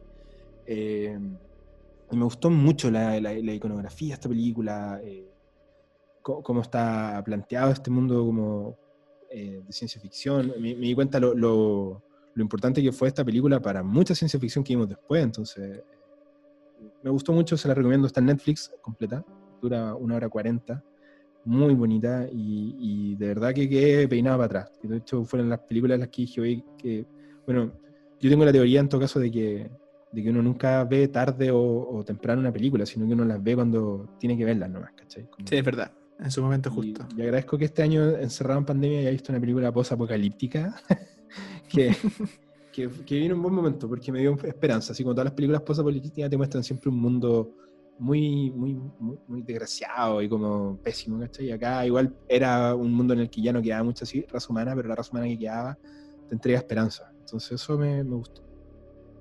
Yo igual vi un clásico este año que no había visto nunca, que fue Ciudadano Kane. Había visto oh, pedazos, nunca la había visto completa. Y la vi principalmente porque tenía que preparar para Mank, que no está, creo que no está en ninguna de nuestras favoritas de este año, pero que mm. igual es una película que si te gusta el cine y te gusta la industria del cine y, como entender como cuáles han sido los procesos de grandes obras como El Ciudadano Kane, Mank es una película que se la recomiendo. Pero más que eso, no era una anécdota nomás. Vi El Ciudadano Kane por primera vez. eso era todo. Es buena. sí, buena. Entendía. Sí. no lo esperaba por una película tan vieja. Esas dan ganas de haberla visto cuando salió, para haber tenido como la escala de lo buena que es, ¿cachai? Como... Sí visualmente. Algunos movimientos de cámara que yo no sé cómo lo hicieron para esa época, realmente. Sí, pues. De hecho, cuestiones muy, muy especiales. Por la gente, si no cacha, del Ciudadano Kane, como yo estudié, no estudié cine propiamente tal, pero tuve ramos de historia del cine y todo. Y una de las cosas del Ciudadano Kane que tiene y que quizás como a ojos menos finos en cuanto a, analizar cine no pueden verlo, es que fue una película sumamente reveladora en la forma de hacer la película, ¿cachai? Cómo está filmada, cómo está construida. Sí, el se pasa. Que, es genial y todo, pero la, forma en que, te la, en que te la cuentan, hay por ejemplo, en el Ciudadano Kane creo que es la, primera vez en la historia en la que, por ejemplo, te muestran a un personaje eh, a través de un espejo. La cámara enfocando un espejo y el personaje aparece reflejado en el espejo. Eso nunca se había hecho. y ahora suena como, que para nosotros nos parece simple, claro. Súper simple y es como una cuestión que se ha hecho mil veces, pero nunca lo habían hecho ahí. Entonces, como que por eso fue tan... Hazlo en 1947. Claro, se te ocurra, el primero que se le ocurrió, pues eso fue una gracia. Ya, yo creo que estamos para nuestro... Oh, no, no, no, no, no. ¿Te falta algo? Espérate. Yo tengo una, una última mención, una mención especial. Una mención que no entra, una película que debería haber entrado en estas tres mejores, pero que la quise dejar aparte. Que es eh, una película para curar el alma en un año de mierda. Ah, sí, po. sí, sí, sí. Sí, sí, sí, porque para mí es la mejor película del año, pero la quería dejar aparte y de verdad recomendarla ahora. Como, de verdad, en este año de mierda, en este año que todos estamos encerrados y pasándolo un poco mal, eh, hay, una, hay una película chilena, eh, un documental, que no es un falso documental, es un documental hecho y derecho con una realidad que duele, eh, duele pero también cura. Eh, cura esa, esa herida y esa, esos pensamientos negativos que uno tiene como el futuro de viejo, como pensar así como cómo vamos a llegar a viejo, principalmente porque te muestra la vejez. Eh, bueno, antes de irme a eso, la película es El Agente Topo, película chilena. decir que te está ahí. Eh, me, fue la, me fue la ola, y estaba llorando antes de explicar que, siquiera cuál era la película. El Agente Topo de Maitel eh, Verdi. De Maitel Verdi, eh, directora también de La Once y de Los Niños. Que seguimos esperando que nos responda para entrevistarla. Por favor, Maite. Si estás escuchando, Maite, este, por favor, respóndenos el, el mensaje por Instagram que te enviamos hace unos meses para poder sacar una entrevista. Por favor, cualquiera de los canales, todas mis señales. No lo corté, no, no lo corté. Que, se sepa, que se sepa. que, lo estamos intentando. intentando entrevistarle, no Sí, sí todas las señales de humo y todo. Pero es que Maite Verdi en este momento está, es la candidata chilena al Oscar, weón. Así que. Yo ¿Qué le vamos a pedir? Hace un par de años atrás le mandé un correo y me respondió el tiro, pero claro, fue antes. Está en otras ligas. Está en otras ligas. Ya, la cosa es que El Agente Topo es una película eh, sumamente triste porque retrata la vida de ancianos en un asilo eh, de manera casi secreta. Todos los diálogos y todo lo que van a ver es completamente real, no hay, no hay nada pauteado. Y por lo mismo duele más, pero también por lo mismo también nos toca la fibra de la ternura. ¿ya? Es, una, es una película que sana y a la vez que te hace purgar, ¿ya? como que te hace pasar por estos caminos dolorosos, sobre todo de ver la vejez, de acordarte de tus propios abuelos, de tus propios padres y de tu propia existencia. Eh, pero que la ves sana porque, no sé, como que te prepara para algo que, que, tú sabes que no va a ser así para ti, ¿cachai? Como que decides al momento de ver esta película que tú no quieres eso para ni tus padres, ni tus abuelos, ni para ti, ¿cachai? Es como que de alguna u otra manera eh, al verla haces una pequeña promesa. Y, bueno, de verdad es una película excelente, perfecta. Em, yo le di un 5 de 5 a esta película porque no tiene errores. Y porque tiene 5 de 5 en la página, ¿cierto? Sí, creo que sí. Porque no tiene errores y porque realmente tiene un cuidado extremo por la vida de esas personas que están retratadas en la película. Eh, se lo recomiendo mucho. Todavía está en Cinemark. Sale de verdad que como 3.700 pesos la entrada. Se juntan todas las familias, se juntan 100 personas en la casa si quieren y la ven pagando una entrada, así que no hay excusa, porque no es caro. Y es la mejor película de este año. Mm es, la mejor película para mí de este año. No la quise dejar en el top 3 porque iba a pasar piola. Hay una, esta es mi categoría especial de eh, películas para eh, mejorar y arreglar el alma en un año de mierda. Pueden leer la reseña completa de La gente topo de Branco en fannews.cl. Vámonos con el ranking top 3. ¿Parto yo?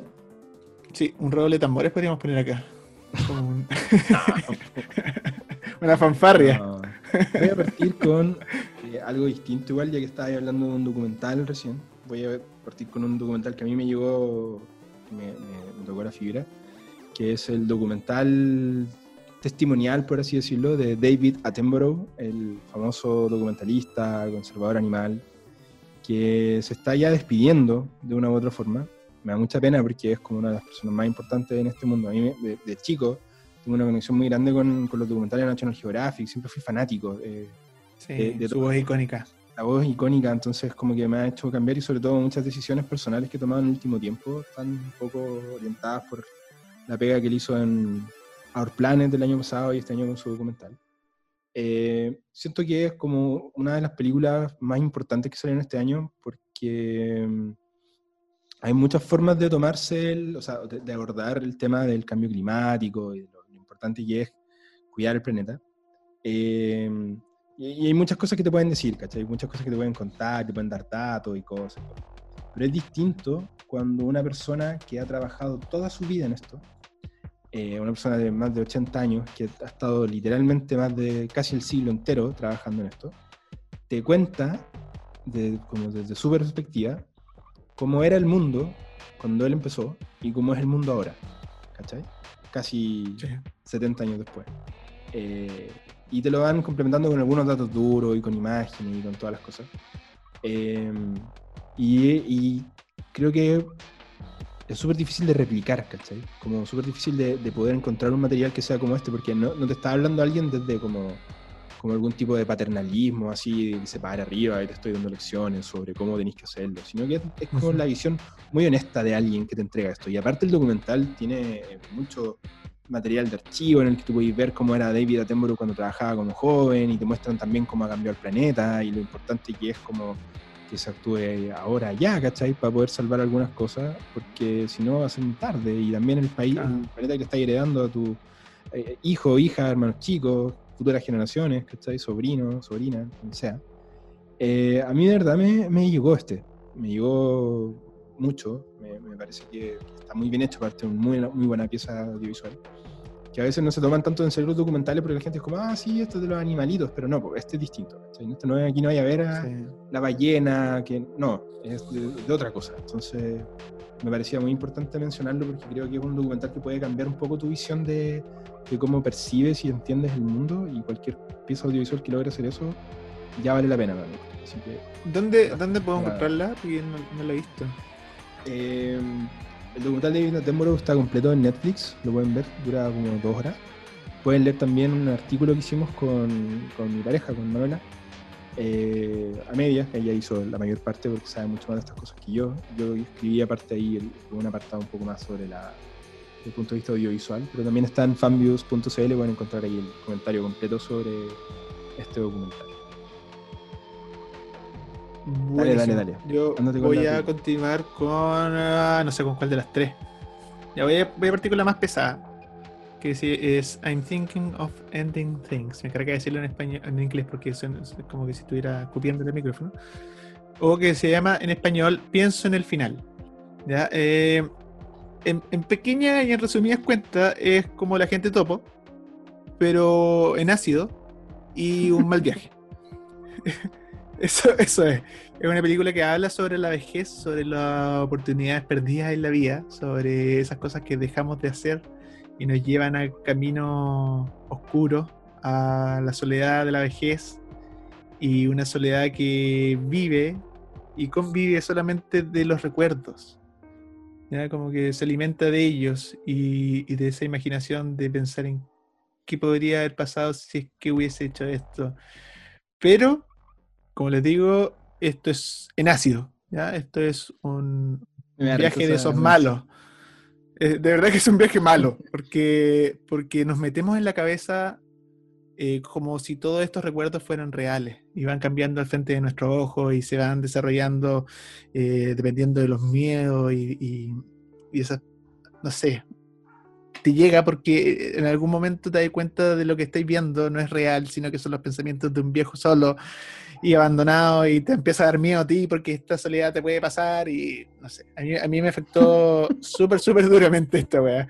No lo vi drogado porque yo no consumo drogas, niños, no consumo drogas.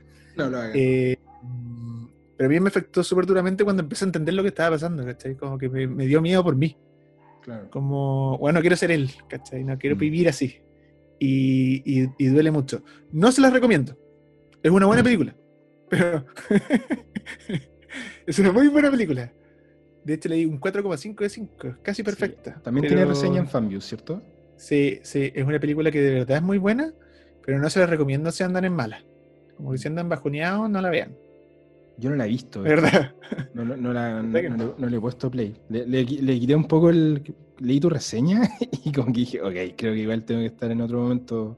Sí, como que llega positivo. llega positiva la weá porque duele, es, dura. Sí. Es de Charlie Kaufman, el escritor de. Eh, sí, el escritor de. Pepe, de. Eh, escritor y director de Anomalisa. Sí. Sí, sí, y también de Synecdoche de New York y de eh, El Eterno Resplandor de una mente sin recuerdo, donde ahí él solamente escribió el guion, no lo dirigió, pero ahora en esta faceta de director igual se ha lucido harto, son unas una rayaduras de cabeza un poquito no sé cómo decirlo, como que el gallo igual es medio pretencioso para, la manera de, dirigir. Totalmente, pero muy ah. talentoso para... Sí, pero, sí, pero tiene mucho, mucho talento, sí, es verdad. Así que esa es mi recomendación, no recomendación. Yo quiero saltar a un, Mi siguiente película es de.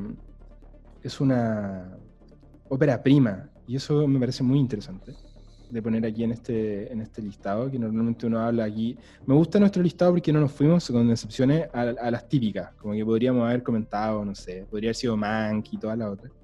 Pero igual está y interesante. Eh, yo quiero hablar de la película que se llama The Bust of Night, que tengo que admitir que es una película que vi hoy, que lo estuve guardando porque tuve muchas ganas de verla y he leído muchas cosas buenas. Y ingresó por la puerta de atrás a estas premiaciones. A ver, si, a ver si se me mete en el ranking si la veo hoy y me encantó, la encontré muy buena. Eh, un ejercicio de estilo total, eh, dirigida por Andrew Patterson en su primer, primera película que dirige. Eh, lo interesante de esta película se trata sobre la década de los 50, son dos personas, un, hombre y una, y una, chica que están en un pequeño pueblo al sur de Estados Unidos, en el que empiezan a captar de a poco como una pequeña transmisión que no logran entender de dónde viene el origen, y es una historia de ciencia ficción pura al estilo Los Archivos Secretos de X, el estilo de Roswell, eh, con un poco, también un poco harto de toda esta lógica de de la dimensión desconocida, ¿cachai? Juega mucho con, con todas esas leyendas antiguas. Eh, de hecho, la, película parte y te muestran como una cámara entrando a una tele y en la tele transcurre la película, ¿cachai? Me encantó esa, ese detalle que es como, te, habla mucho del mundo en el que estás entrando. Y creo que esta película es una lección de dos cosas.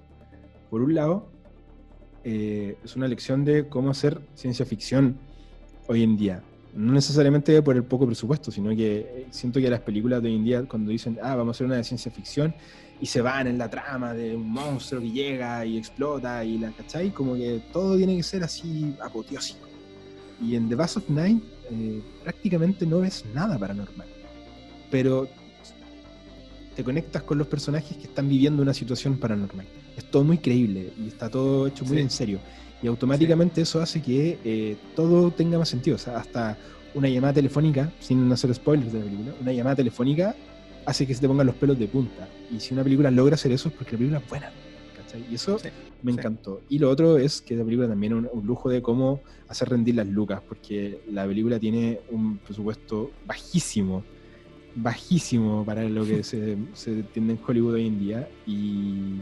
Tenían dos dólares para hacer la película sí, No, y la verdad es que lo que tenían hicieron cosas maravillosas. Sí, al punto de, lograr un plano secuencia de, una actriz haciendo una cosa en particular que son como nueve minutos, diez minutos, donde evidentemente hay un corte entre medio que uno puede cacharlo en algún momento, pero te lo te engaña completamente al ojo. Entonces, no, The Bass of Night, una joyita, está en Amazon Prime, la pueden ver si tienen ese sistema de pago, la pueden ver completa. Tú la viste igual, ¿cierto? ¿Te gustó? Yo la vi, yo la vi cuando recién salió principalmente porque no tenía nada que ver y me tincó, porque a mí cuando chico yo le tenía, bueno, para que vayan acercándose un poco a la trama, yo le tenía terror a los extraterrestres, pero terror.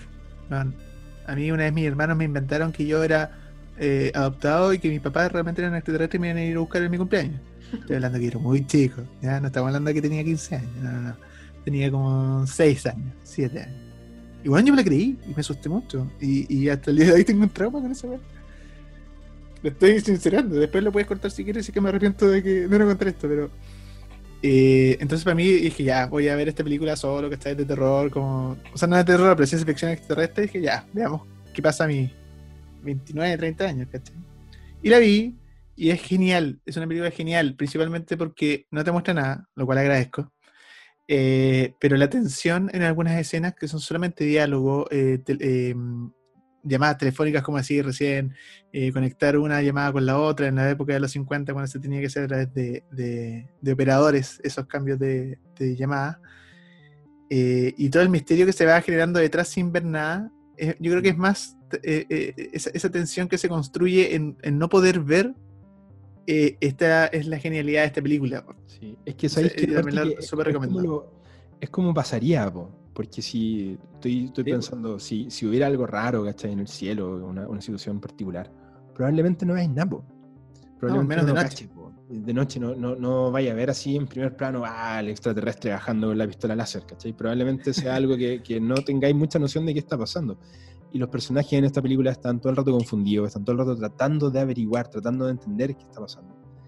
Y uno está en la misma que ellos, porque la película no te entrega información extra. Entonces yo encuentro que es tan simple y es como una, por eso te decía que es como una lección de cómo hacer ciencia ficción, porque uno dice, ¿cómo puede ser que este loco, Andrew Peterson, con Don Lucas, haya hecho esta película entendiendo tan bien lo que es la ciencia ficción y los grandes estudios con presupuestos de 200 millones de dólares, ¿cachai? Te entregan algo que no tiene ningún valor agregado. Y es donde yo creo que The Bass of Night se luce, Así que bienvenida al ranking. Entró por los. De la mejor del año. Por la puerta de atrás, como decías tú, pero entró. Así que dejó otra afuera. De hecho, dejó afuera, tengo que aclararlo. la que yo tenía era El Hombre Invisible, que me gustó, igual la encontré bien buena. Pero eh, estaba un poco porque. Porque no había otra que me hubiera gustado más de ese estilo nomás. Pues, esta se le ganó por paliza. Dale, sigamos con los tuyos. Y otra que voy a recomendar que se estrenó hace poquito también en Amazon Prime Video es The Sound of Metal, el sonido del metal. Eh, que hace analogía a dos cosas, pues, al metal como, como el estilo de música, sonido del metal, y al metal que ahí van a hacer una analogía en la mitad de la película que se van a dar cuenta, ah, por eso se llama esta película. La película se trata de un músico, un baterista, que eh, toca metal experimental con su pareja muy sumidos, ellos, ellos saliendo como de, un, tiempo donde estuvieron muy sumidos en las drogas, y en, esta, en estas giras que hacen, eh, todo muy experimental y muy súper loquillo, él eh, sufre de tinnitus, un tinnitus repentino, empieza a, perder la, audición de manera muy repentina, eh, y él se queda sordo rápidamente. Él, estamos hablando de un personaje masculino, que súper, súper ¿cómo se llama? Eh, varonil en el sentido como antiguo, ¿cachai? Como soy hombre, soy rockero, eh, ¿cachai? Con, con, muchas carencias emocionales, mucha, muy pocas herramientas también de comunicación, ¿cachai? Y se ve, eh, bueno, con lo único que le había sacado realmente este, de este hoyo de las drogas, que era la música, se ve completamente aislado de, esa, de, de poder volver a tocar música, ¿cachai? Y la película trata mucho de cómo enfrenta una persona que no tiene esta que nunca tenía realmente estas herramientas de comunicación, verse enfrentado a la sordera, a quedar sordo y eh, tener que empezar a comunicarse y empezar a conectarse con el silencio. ¿ya? Una persona que evidentemente tocaba una música muy estridente, principalmente para opacar el mundo, como ahora tiene que enfrentar el silencio y cómo descubrirse a él en, estado eh, pasivo, ¿cachai? Como y lo encuentro muy interesante esta película principalmente porque llega en un año como este, ¿cachai? Que estamos como tensos, estamos como con la necesidad de hacer cosas, ¿cachai? Como en búsquedas. Eh, claro. Y el año nos enseñó, de alguna otra manera, a entender los silencios y las pausas. Y esta película logra muy bien ese efecto, ¿cachai? Como, como un weón que tiene una vida así demasiado acelerada, llena de conflictos, llena de... Bueno, no nos quiero adelantar mucho de qué se trata después, como él, intentando lograr algo. Que, tiene que ver con, sus obsesiones, finalmente eh, se ve frenado por una causa externa, muy similar a la que nos está pasando a todos, y encuentra el silencio, encuentra eh, otro mundo, pues, ¿cachai? Él después se hace parte de una comunidad, ¿cachai? De, de sordomudos que, que, que, se ayudan entre ellos a entender este proceso. Y bueno, es muy, muy buena, principalmente porque hay escenas donde te hacen a ti partícipe de su problema, ¿cachai? Como en el apartado de sonido, todo se escucha muteado, todo se escucha como si estuvieras debajo del agua, y es una sensación súper oprimente, eh, que te hace sentir esa, esa sensación que estás sintiendo el weón, ¿cachai? Como de no poder escuchar, de, de, te llega a desesperar ese sonido que, que te tapas los oídos. Está muy, muy bien lograda en ese sentido. Y las actuaciones también van para premios, yo creo. Así que se las recomiendo. Está en Amazon Prime Video. Y nada, es una, realmente una joyita. ¿Hace rato? Hace poco, por eso no he escrito la reseña. Ah, se viene reseña entonces. ya, buenísimo, vendido entonces con esa. Pueden esperar a, futuro la reseña en fanviews.cl. ya, yo me quiero ir con el, último gran estreno del año. Claramente era como una película que en algún momento con Branco lo conversamos y teníamos miedo de que no llegara, así como dijimos de frontón. Esta película capaz que no se estrene finalmente y sea como Duna, eh, que se nos chuteaba el otro año. No. Estoy hablando de Soul, la nueva película de Disney Pixar, eh, dirigida por Pete Doctor, que es uno de los eh, probablemente talentos más importantes de Pixar en los últimos años, que ha tomado un poco como, como la batuta, siento yo, en los proyectos originales sobre todo. Eh, hablábamos hace tiempo con, con, la otra vez con Branco que Pixar tiene como dos líneas. Tiene una línea que es como la que está haciendo películas que son para ser plata, como Los Increíbles 2, Toy Story, ¿cachai? Que siguen siendo buenas, pero son otra línea. Y otras películas que son las películas originales, que, las que, uno, que son las que uno espera de Pixar, ¿cachai? Como Intensamente, Coco, Wally, mm. eh, Up. Eh, es lo que yo siento donde está el, el, mayor talento desplegado, y en el caso de Soul es de esa línea. Es probablemente, como decías tú muy bien en tu reseña, la película más adulta de Pixar hasta la fecha. por, no solamente por el diseño de los personajes, que son mucho menos caricaturescos que en otras producciones, sino que también por las temáticas. Que es una, una historia que probablemente conecte mucho más con, con los adultos, eh, con las personas de, de, mediana edad ya, eh, básicamente porque aborda conflictos de los que tenéis que haber vivido un poquito para poder como, como entender que habla, habla mucho esta película sobre conceptos tan, tan importantes como, por ejemplo, cuáles son tus expectativas en, en la vida, ¿cachai? ¿Cuáles crees tú que son, si crees en el destino, si crees que estás destinado a hacer algo, el hecho de que la vida a veces nos lleva a hacer cosas que no eran necesariamente lo que tú pensáis que hay que hacer, pero son las cosas que te hacen feliz. Eh, y, creo que, que, Soul se las ingenia para, para, encontrar un camino distinto. Si bien no es tan original en su concepto como otras películas de, de, de Pixar que sí logran ese nivel de genialidad, creo que en esta reemplaza un poco como la originalidad y la genialidad por la eficiencia me diría que esta película es muy eficiente en todo lo que está tratando de hacer. Eh, en conectar con la música, la música es increíble, el jazz en general. Eh, cuando estamos en el, en el, mundo de la tierra, ¿cachai? el jazz y la música está muy bien hecha. Y cuando nos vamos al, al mundo este como del más allá, donde, donde el personaje está tratando de encontrar su camino, no quiero spoiler nada de esta película porque siento que hay que verla. Eh, aparece la música de Trent Reznor, si no me equivoco, hizo la música acá. El compositor de, bueno, un montón de películas, de La chica del dragón tatuado, de La red social, si no me equivoco, de Perdida igual. El, vocalista de, el compositor de Nine, Inch Nails. Y eh, nuevamente logra entregar una partitura que se siente muy adecuada y que te marca el ritmo de la película. Eh, no, yo encontré una, una, joya, encontré todo bien, no, no tuve ningún pero, eh, lo, lo increíble y terminé llorando no tengo ningún problema en, reconocer que al final estaba así tocado totalmente con lo que me estaban contando. Y nada, pues, una maravilla película, probablemente, para mí me gusta la mejor película animada del año por paliza de las que he visto. Eh, no tengo duda que se va a llevar el, el, Oscar ahora en, febrero porque no me imagino a otra ganándole, de hecho. y merecido, como, como hace muchos años no pasaba. Como hace rato que no pasaba, exacto. Hay reseña de Soul escrita por Blanco en fanviews.com. Flores. Flores Soul. Flores, porque realmente yo, yo no me había impresionado mucho hace, hace años ya. Yo diría que hace una década que no me impresionaba con Pixar. Siento que era como que sus ideas son buenas y todo, pero me pasa eso, ¿cachai? Que como que a la vez que me voy envejeciendo yo, siento que Pixar dejó de ser para mí. Eh, me pasó con Intensamente, ¿cachai? de nuevo. Claro, pues, ¿cachai? Me pasa con intensamente que es como que todo el mundo explotó con intensamente, pero yo decía, este mensaje no es para mí, ¿cachai? No, no lo siento tan propio, no, no logro como, como meterme en, el personaje principal, ¿cachai? Ni en sus problemas, eh, pero esta sí, ¿cachai? Este como que, bueno, yo vi era como, es para mí esta wea, así. eh, muy, muy, muy así. Eh, sí, por lo que decías tú, eh, concuerdo completamente con todo lo que has dicho. Y está, en, Disney Plus, la pueden ver ya completamente legal si es que tienen ese sistema de pago. Se lo pueden conseguir con algún amigo también. Eh, para mí es la película más revolucionaria de Pixar hasta la fecha. Es donde realmente esto pone, bueno, aparte de Toy Story 1, que es como, como parte de Pixar, ¿cachai? Como, mm. revoluciona la industria.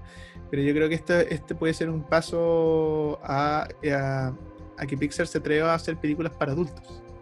Que mm. ellos con su capacidad de animación, con su capacidad de contar historias, eh, completamente abstractas como esta, ¿cachai? que habla sobre el alma, su origen, su, sus deseos y el anhelo de vivir. Em, yo creo que podría ser un súper buen puntapié para que Pixar eh, no solamente se enfoque en un público infantil, teniendo en cuenta que está en la era de Disney, pero Disney también ya no, ya no es infantil. También tiene, eh, eh, ha comprado empresas y se ha hecho con el monopolio del cine prácticamente, pero ha comprado empresas que le permiten hablarle a un público adulto. Entonces digo, porque Pixar no puede. Y yo creo que esta película lo hace muy bien todavía siento que está ahí en el medio, un poco en el limbo entre lo infantil y lo adulto. Pero me gustaría ver eh, qué pasa, cómo, cómo, cómo, cómo avanzar en, en, un camino donde el cine de Pixar se vea como de primera categoría, ¿cachai? Como no películas para niños, sino que películas como que van a competir con los grandes de todos los tiempos, ¿cachai? Eh, a mí me gustaría ver a Soul en una nominación de mejor película este año. Sí, yo creo que podría ser. ¿ah? pero yo creo que tiene lo suficiente como para poder. Tiene el potencial, sí. Sí, así que le recomendamos que la vean. Yo creo que muchos la vieron ya, ¿sí? no hay que recomendarla mucho. Sí, Pixar, todo el mundo la ve porque les encanta. Y, y, y, y, yo voy a terminar con mi última recomendación del año, fue una película que nadie vio, que pasó muy piola, que no siquiera, ni siquiera está en los servicios de streaming porque se estrenó en Amazon Prime Video, pero en Estados Unidos. Yo estaba súper feliz porque se iba a estrenar en Amazon Prime Video y, y no llegó. No el mismo triste, así que no, tuve que ahí aplicar mi torrent amigo. Eh, y bueno, fue una sorpresa. Es una película Ah, no sé cómo recomendarla, porque es una película que, no tiene ningún aspaviento, no se, no, no, se promocionó. Está ahí, si la queréis ver, anda a verla, ¿cachai? Como que no, no te la van a recomendar. Está ahí, escondidita. de verdad que es una joya escondida entre un montón de películas malas que si no la encontréis solo, es poco probable que alguien te la muestre. Y yo se la vengo a recomendar. Se llama First Cow, o La Primera Vaca. En español no suena muy bien, pero First Cow es una película de eh, que, está eh, narrada en un Estados Unidos colonial, ya donde todavía están llegando los primeros colonos ingleses a, encontrar nuevas zonas de, de, cultivo, las primeras industrias que se empiezan a armar en Estados Unidos. Esto habla de, un, de una Norteamérica profunda, que Más, más al norte, con harto frío. Y en eso nos encontramos un grupo de, de colonos eh, que tienen a un cocinero que le dicen Cookie. Cookie va a ser nuestro protagonista que se ve eh, eh, inmiscuido en una aventura muy extraña con un inmigrante chino que se encuentra en la mitad del bosque y él le salva la vida. Cookie le salva la vida a este inmigrante chino porque lo están persiguiendo por, para matarlo. Otro inmigrante. En fin. Lo entretenido de esta película es que nos presenta un, Estados Unidos que todavía no es Estados Unidos. No es la típica la película, película gringa. Acá convergen muchas culturas, muchas ideas muchas ideas de un hombre, de un ser humano y de un hombre, porque acá en esta película no hay mujeres, ojo ahí, eh, que, sus principios más básicos son los de sobrevivir. Y, es de ahí donde nace, yo creo, que la idea del sueño americano, ¿cachai? De esta persona que viene desde otros países sin tener absolutamente nada, a una tierra donde no hay nada tampoco, solamente posibilidades. Y esta película habla sobre estos dos hombres eh, que no tienen más eh, como intención que vivir una nueva vida. Y finalmente esta, esta carencia del, género femenino, que puede sonar un poco extraño a estos años donde, donde es muy importante reivindicar la importancia del género femenino, sobre todo en el cine. Pero yo creo que esta película es muy importante como una película feminista, principalmente el no tener el género femenino, porque reivindica la masculinidad, esta masculinidad que nosotros siempre hemos visto como, como que el hombre tiene que como cortar la leña, ¿cachai? Matar el animal y traerlo, ¿cachai? Y esto no, son dos hombres que se encuentran acá sin esas herramientas propiamente masculinas, ¿cachai? Eh, hombres que no tienen nada más que ingenio y, ganas, ¿ya? Que, que se dan cuenta que solos no pueden hacerlo, solos no pueden lograrlo.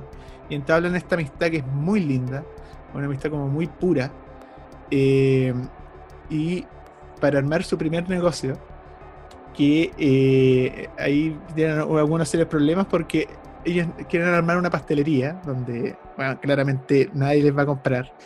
Pero ellos quieren armar una pastelería porque ambos, uno sabe cocinar y el otro sabe vender. Pero el problema es que para armar la pastelería necesitan un bien que era muy escaso en Estados Unidos en esa época, que es la leche. Entonces necesitan robarle la leche a un colono de mucha importancia, eh, porque era el único de todo el sector que tiene una vaca.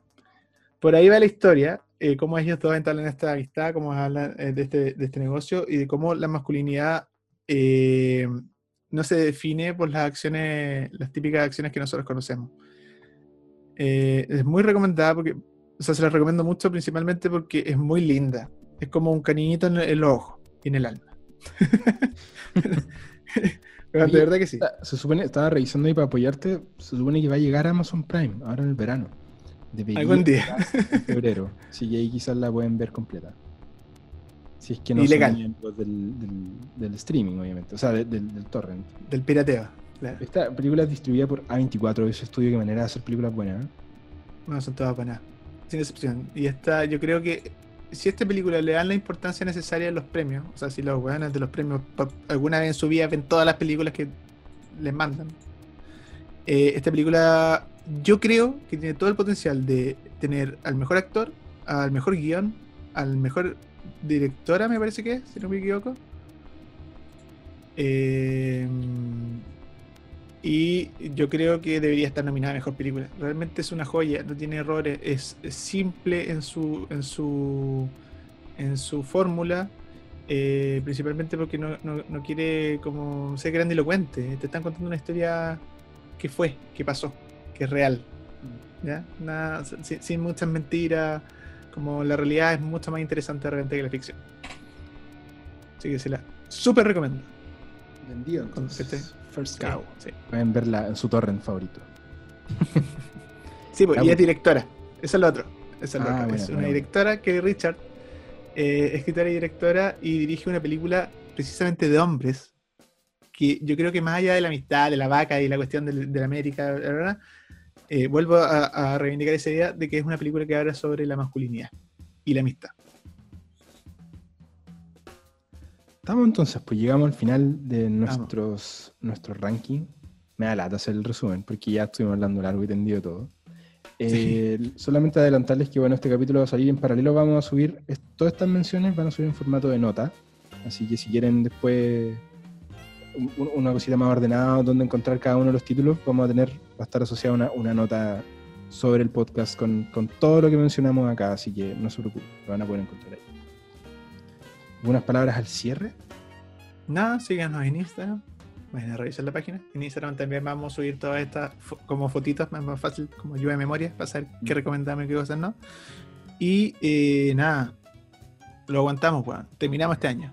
Terminamos felicidades para todos. Yo quiero adelantar que voy a, dar una, una, noticia en vivo, que no estaba en vivo, pero grabada.